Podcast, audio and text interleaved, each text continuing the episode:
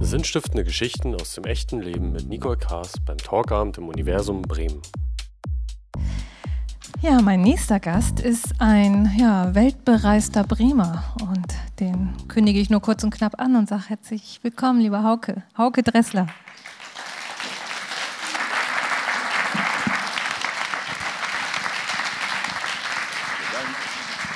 Dankeschön. Das Glas ist ganz frisch für dich. Mhm, Wollte ich dir nur schon mal sagen. Ähm, ja, ich hab, du bist ja sozusagen von deiner Passion her Fotograf und Reisender auch, habe ich eben schon angekündigt. Was ist das so? Gib uns doch mal einen Eindruck. Was sind so deine Lieblingsprojekte aus der Vergangenheit gewesen? Was, was macht dir da besonders Freude? Lieblingsprojekte? Also mm, das Wort hatte ich bis jetzt gar nicht so richtig, sondern ich habe eigentlich Fotografie ähm, betrieben, also um rumzureisen. Und äh, ich habe ganz früh angefangen zu reisen und dann habe ich entdeckt, dass mir Fotografie das bezahlen kann. Und äh, dann habe ich gedacht, ja, dann werde ich Fotograf wie mein Vater, was ich eigentlich erstmal nicht werden wollte. Und habe dann ähm, gedacht, ja, dann gucke ich mir die Welt an, fotografiere und äh, es gab keine richtigen Lieblingsprojekte, es gab eher Ziele, es gab Dinge, die ich sehen wollte. Nicht das heißt, es ist eher ans Reisen immer noch aufgehangen als ans Fotografieren? Ja, das Reisen war der Beweggrund. Das Reisen war das, was ich unbedingt machen wollte. Also ich war ganz jung, als ich das entschieden habe. Ich habe keine Ausbildung, ich habe kein äh, Studium oder keine, hm, keine Lehre oder sowas gemacht, sondern bin mit der Vorahnung dessen, was mich erwartet, weil mein Vater ja Fotograf war, und äh, dadurch konnte ich sehr gut äh, mir das Berufsbild schon mal angucken, aber da musste ich es selber entwickeln.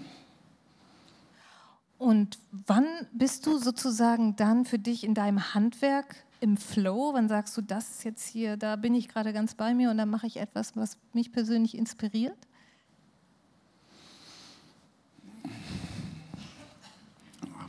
Also im Handwerk im Floh zu sein, das, ähm, das, verstehe ich nicht so ganz die Frage. Also ich glaube, das bin ich immer wieder, das bin ich dauernd. So, also da bin ich bin immer wieder in der Situation, dass mir Fotografieren was bringt, was ich noch nicht gesehen habe. Und eigentlich bin ich ja nur interessiert. Also Fotografieren ist ähm, Kommunikationsmittel und ich, ähm, ich kann mich für alles interessieren. Und das taucht immer auf beim Fotografieren. Das ist wie so ein erweiterter Sinn? Nochmal? Ein erweiterter Sinn von dir, mit dem du so das Leben erfasst, die Welt? Menschen? Nee, nee, ich glaube nicht Sinn, aber vielleicht, achso, du meinst das als Wahrnehmungssinn? Mhm. Ja, ja, doch, eindeutig ja. Mhm. Es, ist, es ist ein Zugang, es ist eine Möglichkeit, äh, mich einzumischen. Ich kann alles erfahren, was ich möchte, ich muss es nur fotografieren. Mhm. Über das, äh, oder die Geschichte, über die wir heute vor allen Dingen reden, das ist ja überhaupt gar kein berufliches Projekt, sondern eine sehr persönliche Reise und Erfahrung und du bist mit deinem Vater ja an den Sehnsuchtsort deiner Kindheit gereist mhm. oder an seinen Sehnsuchtsort, werden wir noch mehr darüber erfahren. Und ähm, das Ganze hat, glaube ich, zwölf Tage gedauert durch Schnee und Eis. Mhm. Was war so der Auslöser, überhaupt auf diese Idee zu kommen, das miteinander zu tun für dich? Also der Auslöser für die Reise mit meinem Vater war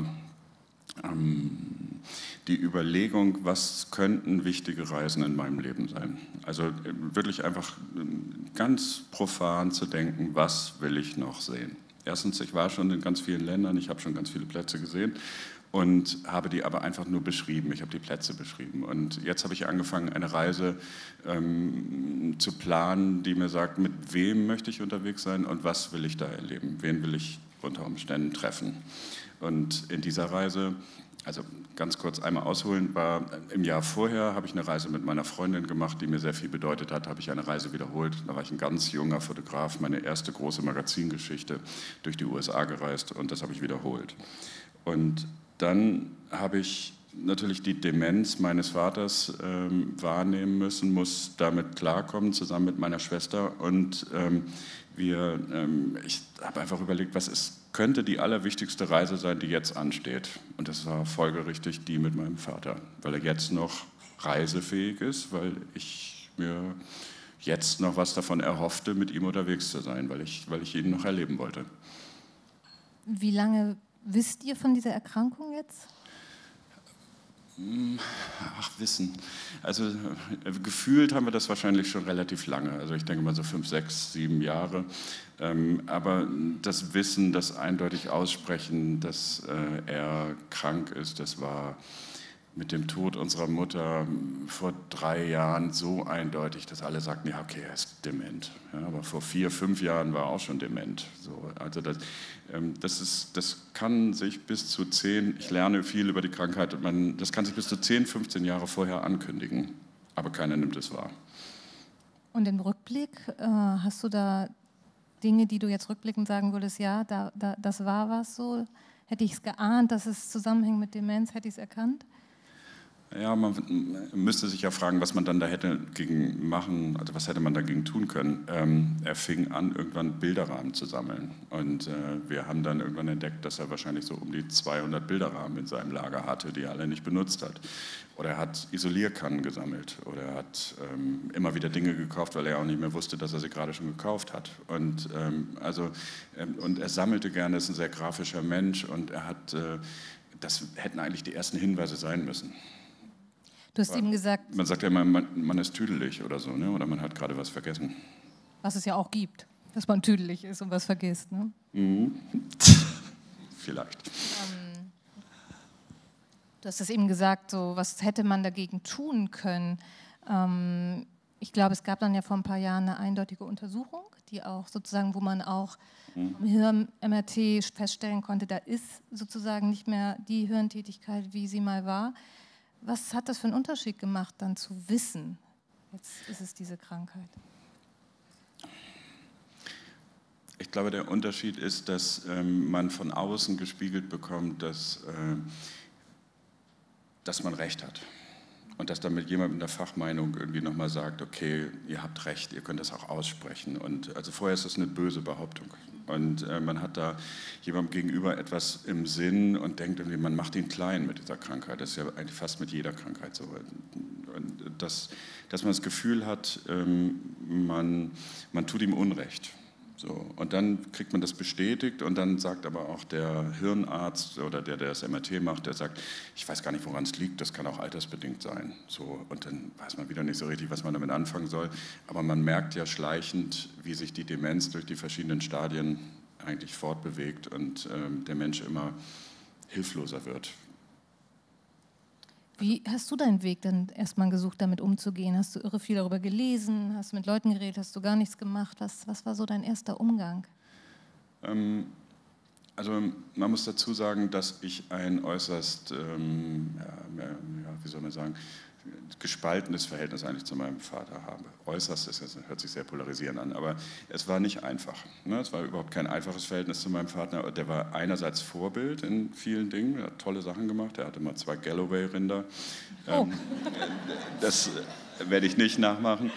Ähm, aber viele andere Dinge habe ich ihm nachgemacht. Und, ähm, aber andererseits hat er viele familiäre Probleme gehabt, die, die wir nicht ansprechen müssen, die, äh, die mich völlig abgestoßen haben. Und deswegen bin ich Fotograf geworden, ganz sicher, äh, um zu reisen und um da wegzukommen und um zu sagen, irgendwie, ich, äh, ich will doch mal gucken, ob nicht woanders noch was Besseres zu finden ist. Also Menschen kennenlernen durch Fotografie, merken, was bewegt dich. Das ist eigentlich der Hintergrund. Es ist ja 30 Jahre her, dass ihr zusammen unterwegs wart. Und ich mhm. glaube, ein, deine Initiierung sozusagen in das Fotografiehandwerk war ja auch erstmal mit deinem Vater. Ne? Da warst du ja, glaube ich, in Indien oder vielleicht auch anderswo unterwegs. Ja, genau. Also, äh, aber das ist ja eine riesige Lebensspanne fast schon dazwischen. Also, dass ich mit 16 äh, mit ihm mit durfte und er als erfolgreicher Fotograf und ich durfte ähm, als Assistent mitreisen. Äh, das gab ein Flugticket umsonst, äh, das war aber schon riesig viel und die Möglichkeit, ähm, dass ich äh, mit ihm in Kanada war und er nach drei oder vier, fünf Tagen zurückgeflogen ist und ich dort bleiben durfte. Und ähm, das war der erste Aufenthalt und dann habe ich mir New York angeguckt alleine. Und 16, ne? Und ein paar Tage oder Wochen später haben wir das in Indien auch gemacht und er ist nach Hause geflogen und ich bin in Indien geblieben. Und ja, Also ich habe eine mutige Patentochter, die ist auch hier, die hat das dann mit 17 auch so gemacht. Ähm, okay. Also ich glaube, das, ähm, das kann man schon tun. Ja, aber heute gibt es auch Google und alles Mögliche. Ne? Man kann heute natürlich schon viel mehr im Voraus planen, als du damals das konntest. Ne? Also mein Vater hat mich ja mitgenommen und hat mich auch, also das war eine sehr, sehr gute Zeit. Ich glaube, darauf wollten wir eigentlich hinaus. Diese Zeit, in der wir uns sehr nah waren, liegt so weit zurück, also über 30 Jahre. Und ähm, in dieser Zeit haben wir es wirklich geschafft, hat er mir ein bisschen das Reisen gezeigt, hat mir seinen Beruf gezeigt, ähm, er hat mir ähm, gezeigt, wie er darin umgeht. Und dann habe ich aber gesehen, dass ich wegkomme. So, dann bin ich selber los. Und dann haben wir 30 Jahre mehr oder weniger, wir waren mal eine Woche zusammen im Hotel, aber wir haben 30 Jahre nichts zusammen gemacht. Also wir haben uns gesehen und so, aber keine Reise. Und du hast ja auch ein Foto mitgebracht von, ganz überraschenderweise, haben wir ein Foto mhm, mitgebracht. Sehr gut. Ähm, von deinem Vater, so aus der damaligen Zeit, der halt, ja, dieses Abenteurertum liegt so ein bisschen in der Familie, habe ich den Eindruck. Ähm, der damals ja viele wilden Ideen einfach auch gefolgt ist, die er so hatte. Und was war das für eine Geschichte mit diesem Ziel, was du dann jetzt ja wieder aufgegriffen hast, diese einsame Hütte in Finnland? Genau, also mein Vater ähm, scheint, ähm, es ist leider so, dass durch die Demenz viel von dem, was ich gerne jetzt inzwischen fragen würde, nicht mehr fragen kann. Aber mein Vater scheint diese Hütte am Polarkreis in Finnland gebaut zu haben, ähm, weil das damals so ungefähr das Absurdeste war, was man sich vorstellen konnte. Die kamen aus Nordrhein-Westfalen und die wollten, äh, die wollten was Tolles machen. So, die wollten Helden sein. Und die hatten irgendwie Indianerbücher gelesen, Karl May, und hatten vor, vielleicht Ethnografen zu werden oder die Welt zu entdecken. Aber die, die wussten eigentlich nicht wirklich, äh, äh, wie macht man das jetzt. Also haben sich alte Autos genommen und sind nach Bagdad gefahren, ja, von Nordrhein-Westfalen aus, äh, weil sie irgendwie Lawrence von Arabien oder sowas gesehen hatten. Und dann. Man hatte ja nicht viel mehr, oder wie? Ich weiß es ja leider nicht genau, aber die, ähm, ich, ungefähr so muss es gewesen sein. Ja, ist ein bisschen zusammengereimt jetzt. Ähm, und in die andere Richtung, also zweieinhalbtausend Kilometer nach Norden, da kommt man dann am Polarkreis an. In Finnland haben sie einem alten Lappen eine Halbinsel abgekauft für 1000 Mark zu viert und haben mir dann immer mein ganzes Leben lang erzählt, wir sind da hochgetrennt. Ja, wir hatten nichts anderes und dann haben wir Kartoffeln geklaut auf dem Feld und wir haben, wir haben äh, eigentlich, ja, wir waren richtige Kerle. So, ja. Das haben sie gemacht. Und dann haben sie ungefähr Anfang der 60er Jahre ein Holzhaus, ein Blockhaus dahin gebaut. Mein Vater hat Architektur studiert und haben dieses Blockhaus dahin gebaut und ähm, sind dann mit mir meiner Schwester und, und natürlich auch mit Freunden immer wieder dorthin gefahren. Jeden Sommer. Drei Tage, ne? Eine Tour, oder? Wie lange wart ihr äh, unterwegs? Genau, die Autos waren ungefähr 50, 60 PS stark und mit so einem alten VW-Bus sind wir dann zwei, drei Tage dahin gefahren. Was ist deine Erinnerung aus dieser Zeit? Warst du da gern? Ich habe, ähm, also ganz starke Erinnerung ist, ich war auf dem Beifahrersitz und habe Karte lesen gelernt. Ohne dass dir schlecht wurde? Oder? Ja, das Auto war viel zu langsam. Also das war, das, ich glaube, das war wirklich eine Situation, die mich, ähm, also es ist auch so ein bisschen so ein großer, großer Held und der hat da eine Hütte gebaut und das ist irgendwie so weit weg und man kann das ja nicht so ganz richtig einschätzen als Kind. Ja? Wie, wie groß ist das, was die Eltern machen? Aber es war schon etwas, was ähm, äh, irgendwie ein bisschen imposant war. Außerdem war es natürlich auch Zeit für uns. Ja? Also es war rausgenommen aus allem anderen und dann war man einfach wochenlang weg. Ich stelle mir deinen Vater schon auch charismatisch vor, oder? Der auch so etwas. Er würde dich auch gerne kennenlernen, wahrscheinlich. also mein Vater kann sehr charismatisch sein und viele jüngere Frauen haben schon gesagt, er wäre ein super Typ. Und du, bei dir geht nur die Klappe runter. ja, äh, kann mir ungefähr vorstellen, okay. Kommen wir mal links, links auf dem Thema. Foto ist er, ne? also ja, genau. wegen dem Charisma. Er hat, den Selbst, er hat den Selbstauslöser bedient und ist dann da zurückgehechtet. Das ist übrigens natürlich das Detmolder Auto ja, auf dem Weg nach Nordfinnland. Also das müssen so die ersten Reisen gewesen sein. Ähm, ja. Das ist schon cool. Was hatte denn dein Vater für ein Vater, für ein Vorbild, für ein Ja, gute Frage, ähm, weil sie genau darauf abzielt, was natürlich der Beweggrund ist, der er hatte, um das alles zu tun. Ne? Mein Vater musste ohne Vater aufwachsen. Also mein Vater hatte, ähm, hat, ist mit sieben oder acht aus Potsdam geflüchtet, weil die Russen kamen. Und ähm, in Kurzzusammenfassung, so wie ich es gehört habe, war das äh, dann so, dass er seinen Vater zwar noch kurz erlebt hat, aber dann ist er gestorben an Kriegsfolgen und er ist ohne Vater aufgewachsen und war Einzelkind und ähm, hat damit also eine sehr, die wir noch kennengelernt haben, ganz tolle Oma äh, für uns ähm, gehabt, aber ähm, sein Mann sein musste sich selber ausdenken, glaube ich. Mhm. Ja, nicht einfach. Und vor allen Dingen Mann sein in der Zeit war ja auch, auch wenn man einen Vater hatte, nicht ganz einfach, kriegsgeprägt mit all dem, was ein Vorbild da war. Ja, also was die, was die dann auch noch erzählt haben, äh, dass so, also das war natürlich, die kamen ja in deutsch besetzte, also in Länder, die Deutschland besetzt hatte, Schweden, Norwegen, Finnland, waren alles, also Schweden nicht, aber Finnland und Norwegen waren Länder, die Deutschland besetzt hatte, die waren eigentlich Feinde. Junge deutsche Männer, die da hochkamen in dieser Zeit, waren eigentlich so alt wie die Soldaten, die in, äh, ein paar Jahre vorher da waren. Und die haben noch relativ viel deutschen, äh, wie sagt man, Hass erlebt und ähm, haben versucht, das natürlich auch abzubauen. Ja, also für die war das Reisen auch eine Form von Völkerverständigung. Das haben die immer wieder erzählt. Also die sind jetzt die Freunde, der Freundeskreis, die dann auch alle da hoch sind. Schon auch mutig dann, sich in so ein Umfeld vorzuwagen, finde ich. Ähm, als du dann diesen Plan nun gefasst hattest, zu sagen, eine meiner wichtigsten Reise jetzt naheliegenderweise ist, mit meinem Vater loszufahren, ähm, vielleicht um was sich wieder anzunähern, vielleicht, um noch irgendwas zu erfahren. Wie bist du denn dann rein praktisch vorgegangen? Ich meine, das ist ja nicht so ein ganz gewöhnlicher Plan, so, auf den man kommt. Man weiß, der Vater ist dement, lebt, glaube ich, noch zu Hause. Ne? Ja, ja, also ich gehe erst auf den ersten ja. Teil der Frage ein. Die, ähm, die rein praktische Vorgehensweise war ziemlich schnell. Also es war so, man muss sich das so vorstellen, mein Vater, unser Vater ist so in der Wahrnehmung eines Kindes. Also er kann nicht mehr wirklich, wir können uns nicht mehr wirklich mit ihm über irgendein Thema unterhalten, was nicht hier gerade vor uns ist. Also wir können nicht mehr über morgen sprechen, wir können auch nicht mehr über gestern sprechen und so. Und ähm, wir kamen auf die irgendwie Idee, ich weiß nicht, vielleicht meine Schwester und ich, dass wir auf die Idee kamen, ihm ein Kinderbuch zu schenken, was eigentlich nochmal diesen Nordland zeigt. Ne? Ein samisches Mädchen in der Schneelandschaft äh, geht mit dem Rentier durch die Gegend, ein Märchenbuch.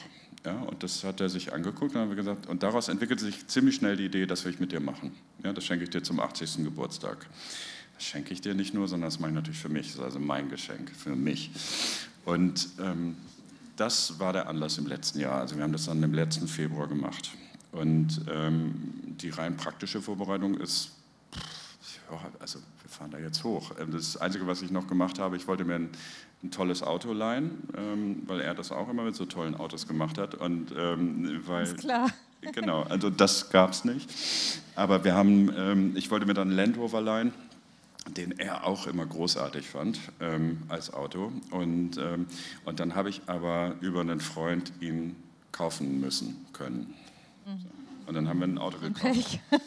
Alt, ja, es war Pech, genau, es war super. Und ähm, das, ähm, man muss sich das so vorstellen, dass also auf einmal nach 30 Jahren soll ich mit meinem Vater jetzt wieder zwölf Tage, zehn Tage, wie lange auch immer, geplant waren drei Wochen zusammen sein.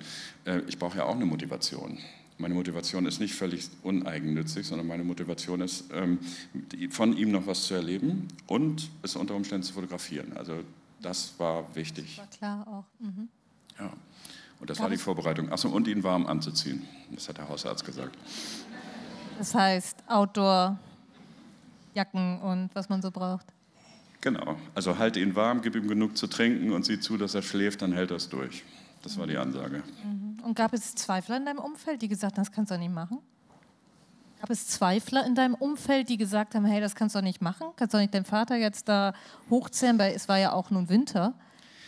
Ja, die Winteridee war erstens, das war näher dran. Ja, die Idee war ja Weihnachten. Und, ähm, und das andere war auch, dass ich auch, also aus fotografischer Sicht schon so ein bisschen das Gefühl hatte, dass, ähm, dass das ist einfach auch sein Leben. Das ist jetzt Winter. Ja, also für mich ist das auch, ähm, und ich finde diese Landschaft da oben großartig. Ich finde sie im Winter großartig. Ich finde das dieses Reduzierte und da ist nichts und da sind nur wir und da sind auch keine Touristen und da ähm, also werden ein paar andere Leute sein, aber wir werden nicht viel vorfinden. Und so, also so eine, so eine Intensivierung des Erlebnisses. Mhm. Ja, und dann seid ihr losgefahren, ne? über Kiel, Fähre, Göteborg. Wie hat sich dann so dieses ja, gemeinsame Reisen für dich entwickelt? Was war so das Erste, was du festgestellt hast oder was dich auch vielleicht überrascht hat? Also in ganz kurzer Form, Kurzzusammenfassung, war das so, dass er auf der Fähre schon fast krank wurde, weil die Aircondition in der Kabine so kalt war. Und ich dachte irgendwie, nein, also wie blöd kann ich eigentlich sein? Ich musste ja auf einmal in die Position, äh, Verantwortung zu übernehmen. Mhm. Also es ist wie, ich war wieder Vater, ich habe auch zwei Kinder, aber ähm, ich, meine Erfahrung als Vater hat mir wahnsinnig genutzt, mit ihm unterwegs zu sein und ihm jetzt, also du musst dich anziehen, du musst das und das machen, du musst Zähne putzen, du musst, warst du schon auf dem Klo, hast du deine Schuhe, sonst was. Also das war meine Reise. Ja, also alles, was hier jetzt so großartig aussieht und so weiter, sind nur die Ergebnisse, das sind nur die Fotos. Und die Reise selbst ist wahnsinnig anstrengend gewesen, aber aufs Ergebnis kommen wir ja noch später wahrscheinlich, ähm, hat mir doch ganz viel gebracht. Die Reise dann selbst war, wir wollten ein paar Freunde besuchen, der hat in Oslo, die hat er nicht erkannt. Und dann habe ich schon gedacht, oh Gott, wo führt das hin? Also was, was, was habe ich eigentlich erwartet? Ich habe eine Auseinandersetzung erwartet. Wenn wir da unterwegs sind auf dem, auf dem Weg dort hoch, dann wird das irgendwie ähm, spannend. Er wird mir noch irgendwas erzählen, mitteilen. Ähm, das kam aber nicht. Und am Tag zwei oder drei hat er gefragt, äh, ähm, ähm wann sind wir denn zu Hause? Oh. Ja, und das war so der, das war der Beginn eigentlich der Reise. Ja, das waren wir keine 200 Kilometer gefahren, also nach der Fähre. Und hattest du einen Moment, wo du gedacht hast, scheiße, ich breche jetzt ab? Also ja, kleines bisschen schon. Ähm, also es gab mehrere Momente, also noch ein paar Tage weiter. Ich habe relativ schnell äh, gesehen, dass ich also noch nicht mal in diesem Pensum, also wir fahren da nicht in drei Tagen hoch, wir fahren da nicht in vier Tagen hoch, das hält er nicht durch, der hat überhaupt keine Lust. Ähm, ich habe dann gedacht, also wir müssen es irgendwie dazu führen, dass er Lust hat. Also wir brauchen Beschäftigung. Wir machen was Schönes. Wir gehen Kuchen essen, wir gehen früh ins Hotel, wir gehen früh schlafen und so. Wurde es ein bisschen besser, aber eigentlich war es ähm, für ihn anstrengend. Andererseits wurde er körperlich jeden Tag fitter. Er ist gelaufen, wir sind irgendwo im Schnee oder auf der Straße gewesen und so weiter. Und es wurde alles besser. Das heißt, ich hatte auch das Gefühl, ich komme näher an ihn ran. Und das hat eingesetzt. Also unser Innenverhältnis wurde ein kleines bisschen besser. Wir wurden beide immer müder. Es war wahnsinnig anstrengend. So Nächte mit einem älteren Herrn zusammen in einem Zimmer sind ähm, sehr, sehr, sehr äh, durchrüttelt, äh, also wie sagt man, unterbrochen. Mhm. Ja, also, weil er ständig wach wird, irgendwas muss. Nicht weiß, wo er ist, weil er aufs Klo muss, weil er, ähm, weil er irgendwie einfach wach wird. Ja. Mhm. Der wird einfach wach. Also ich habe meinen Vater ähm, im Intensivkurs kennengelernt. Mhm. Oder nee, das Stadium meines Vaters habe ich kennengelernt im Intensivkurs. Jetzt heute, ne? Sein Leben heute. Mhm. Ja.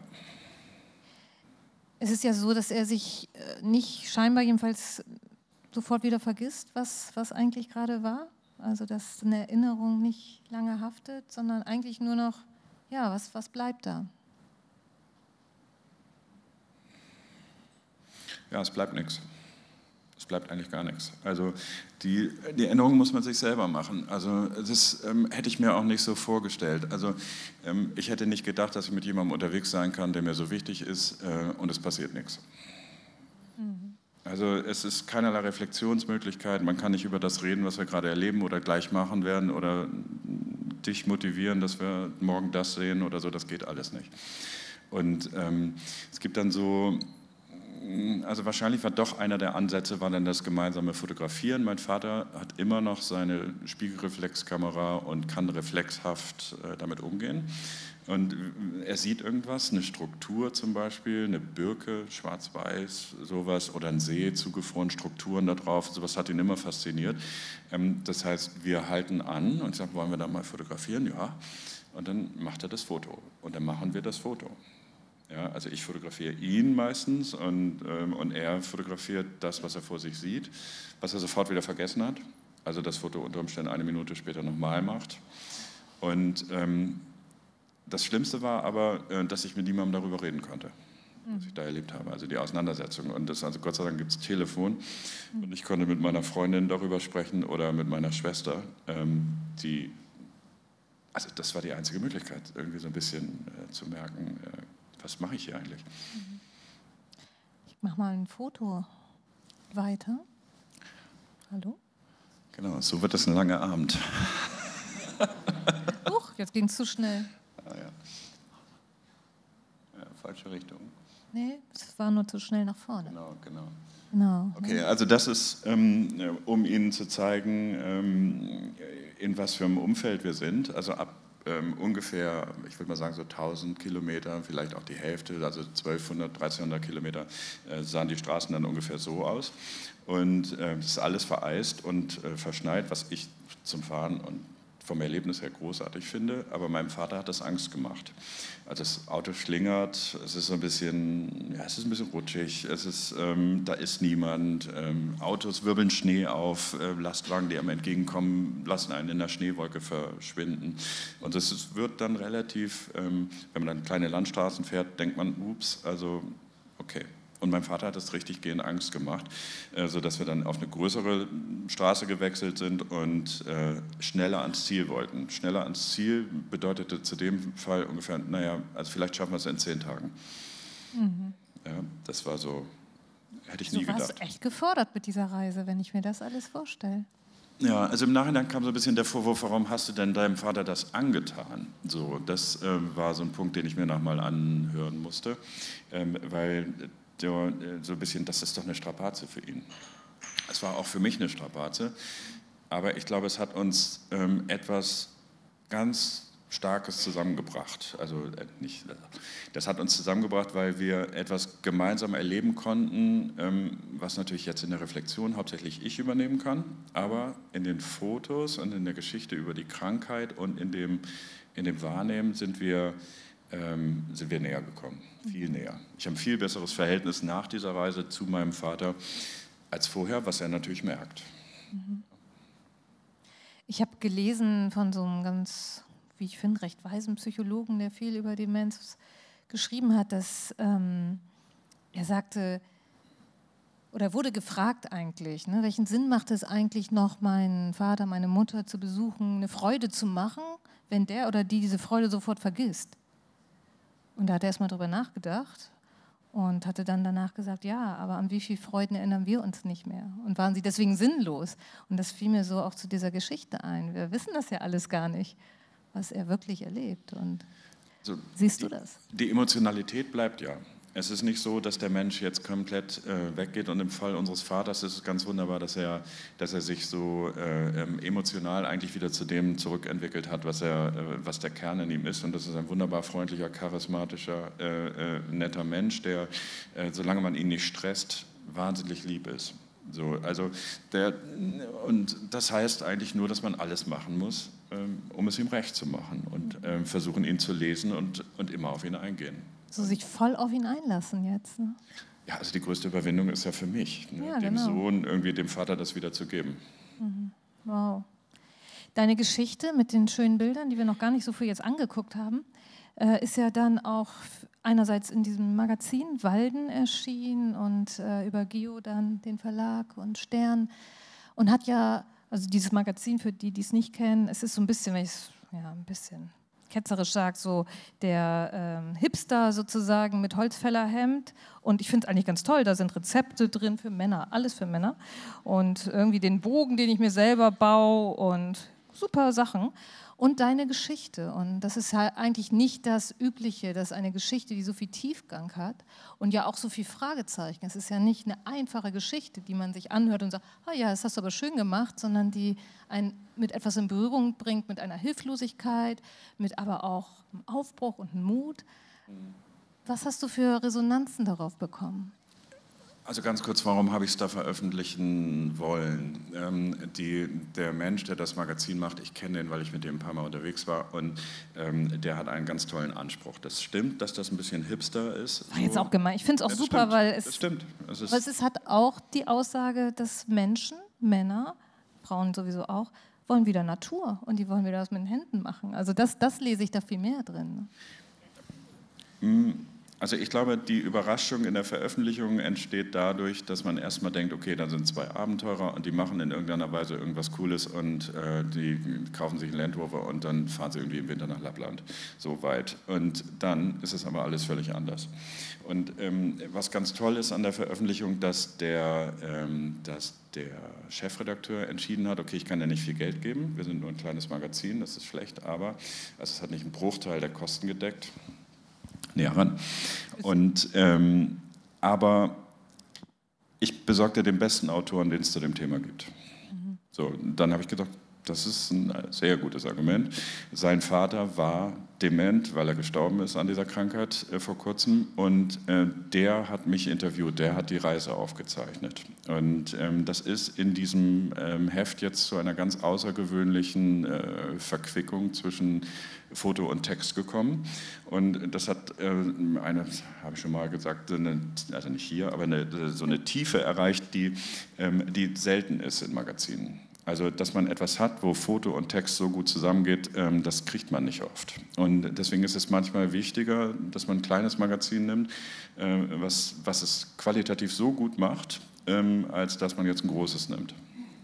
Und äh, die hätten das viel, äh, die hätten das ausgeschlachteter. Und erstaunlicherweise ist dann darüber, äh, weil die eine gute soziale Netzwerke haben und, ähm, und Facebook gut bedienen und so weiter, eine irre Resonanz auf diese Geschichte aufgetaucht. Und das hat mich ähm, sehr überrascht und sehr bestätigt in dieser Reise. Also es gab genau also ganz wenige Stimmen bis jetzt aus dem Freundeskreis, die irgendwie gesagt haben, das war nicht gut, was du da gemacht hast. Und die anderen sagen alle, das hätte ich auch gern gemacht. Ja, weil jeder irgendwie Eltern hat oder Vater und Mutter ist und das Gefühl hat, ähm, äh, ich will eigentlich diese Nähe zu meinem Vater, zu meiner Mutter. Aber wenn ich das im Freundeskreis bespreche, dann kommt immer wieder das Argument, äh, ja, das würde ich nie machen. Ja, also, ich bin nicht wahnsinnig mhm. ja, mit meiner Mutter.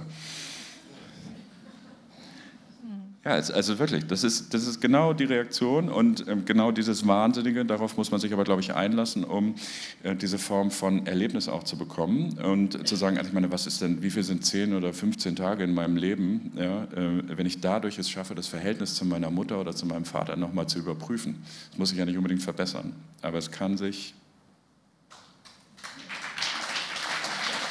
kann sich verbessern.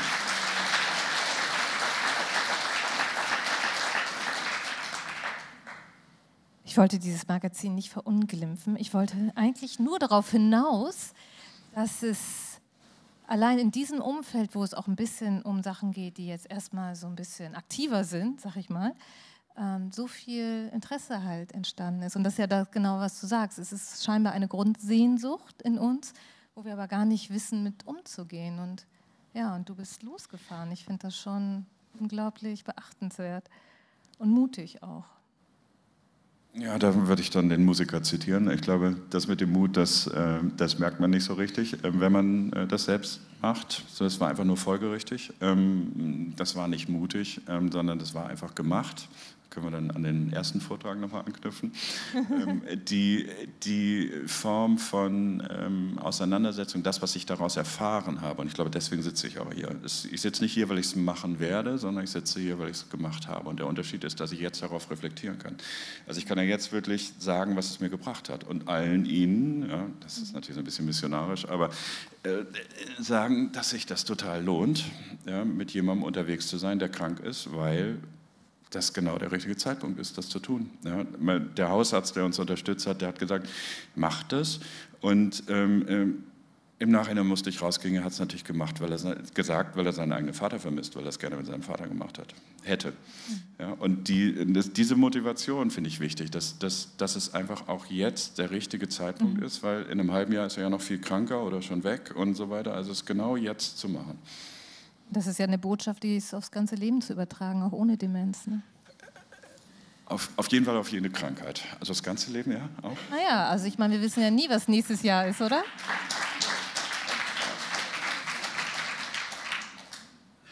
Okay, ich danke dir wirklich sehr, dass du deine Geschichte, ja, dass du sie lebst, dass du sie getan hast. Ich bin gespannt, was du noch weiter tun wirst. Ich glaube, das ist ja gebe dir jetzt mal den Pointer. Ich glaube, du musst du noch ganz kurz die fünf du, Fotos Du sollst sie jetzt bitte, weil ich glaube, das kannst du viel besser. Weil sonst werde ich nicht entlassen. Sonst was? Sonst werde ich nicht entlassen. Nee, auf gar keinen Fall. Okay.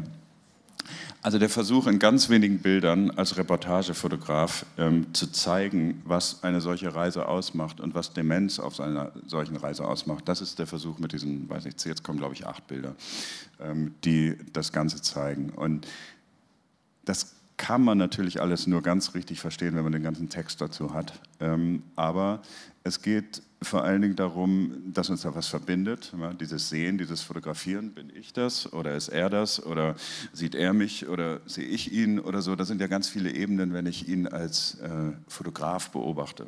Ja, ich mache ihm ja was nach. Und ich glaube sogar, ähm, habe ich mit meiner Schwester neulich auch wieder darüber geredet, dass er mit mir so gut klarkommt, ist, weil er sich vielleicht selber in mir sieht. Daran kann er sich noch erinnern, ja, so ein junger Typ irgendwie gewesen zu sein. Der, wird, der guckt in den Spiegel und er kennt sich nicht, ja, weil er das Gefühl hat, wer ist das? Ja, und diese Nähe, also das finde ich ein schrecklich super Bild, weil, weil, weil, er, äh, weil ich der Pfleger war. Ja, also ich, ich musste ihn ab, animieren zu allem Möglichen. Zähneputzen kann man zeigen, also haben wir das fotografiert.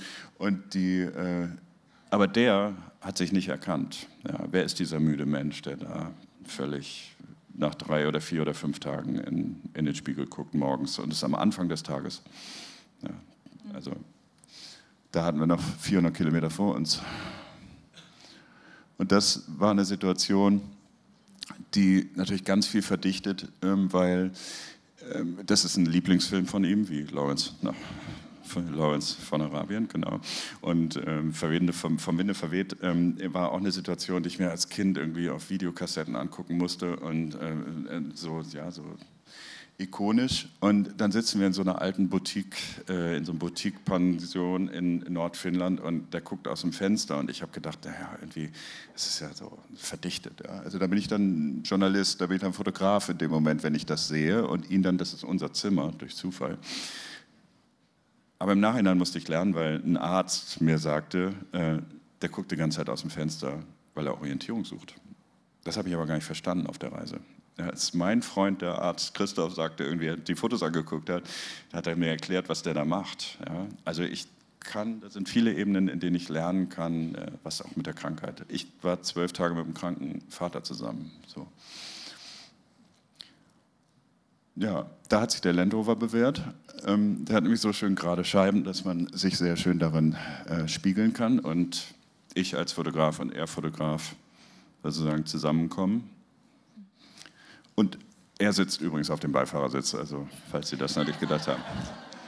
Ja, genau. Und das ist, ähm, das ist auch im Magazin sehr schön abgebildet. Ist, glaube ich, auch so ein, so ein Kern, ja, nicht so ein Kern, aber vielleicht so ein wesentliches Bild. Da sagt er, das, das, verloren im Altbekannten heißt das Bild in dem Magazin. Und das ist natürlich ein schönes Sinnbild für, ähm, das ist der Weg, den er immer dort hochgenommen hat und er hat nichts wiedererkannt und er hat nichts gesehen. Er hat äh, einen Platz, wir haben einen Platz besucht, der ihm sehr wichtig war und er sagt, was machen wir hier? Ja, ich will nach Hause.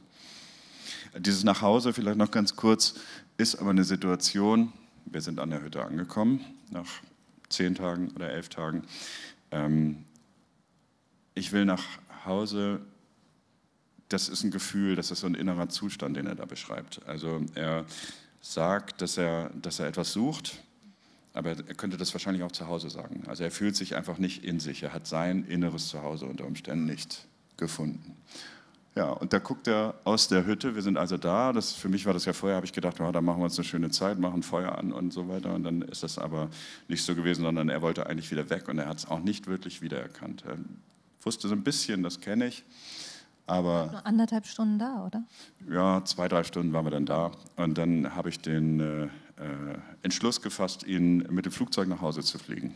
Also er ist dann in einen Direktflug da oben eingestiegen von der Autoindustrie und ist nach Hannover geflogen und abgeholt worden. Und das ist ähm, ja, für mich eins der Lieblingsbilder. Das sind die Eisblumen an seiner Hütte ähm, ähm, und er sitzt vor der Veranda. Und er war ziemlich sicher das letzte Mal in seinem Leben dort. Da bin ich mir auch sicher. Achso, noch weiter. Achso, das bist du, ganz allein. Du hast es da hingesetzt. Ah, okay. Also das ist das letzte Bild. Genau, das ist das, was wir eigentlich sehen wollten zusammen. Also ähm, mein Vater ist ein riesen Skandinavien-Fan gewesen und äh, oder ist er wahrscheinlich immer noch.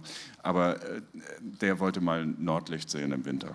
So und auf dem Rückweg den ich dann äh, mit meiner Freundin angetreten habe, weil die flog da hoch. Ich habe zwei Tage mich im Hotel ausgeschlafen und sie kam dann hoch und ich habe gewartet und mein Vater war gut und heile in Hannover wieder angekommen und dann durfte ich auf dem Rückweg, äh, durften wir noch äh, Nordlicht sehen und das ist dann mit so einem Selbstauslöser.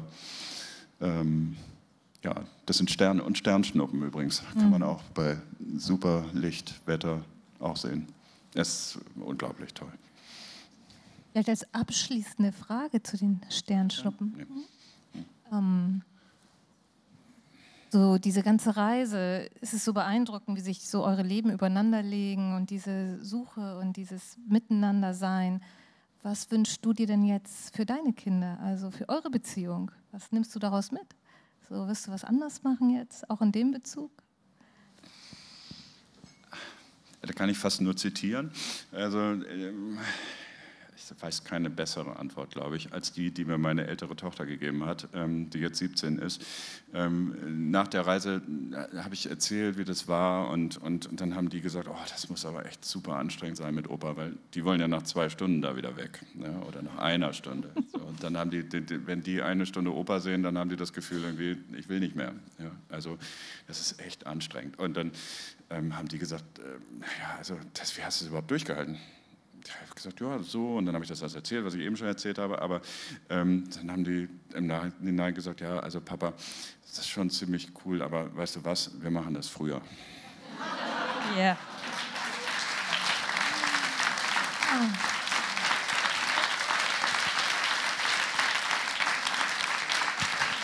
Vielen Dank. Ganz, ganz lieben Dank, lieber Hauke, dass du hier bist, dass du erzählt hast, dass du das getan hast. Und ich kann Ihnen allen wirklich nur raten, lesen Sie diesen wunderbaren Text mit den wunderbaren Bildern dazu. Es ist wirklich ein Genuss. Und sind auch noch ein paar Rezepte drin und, und Bogenbauanleitung. Sehr gut. Ganz, ganz lieben Dank. Danke auch.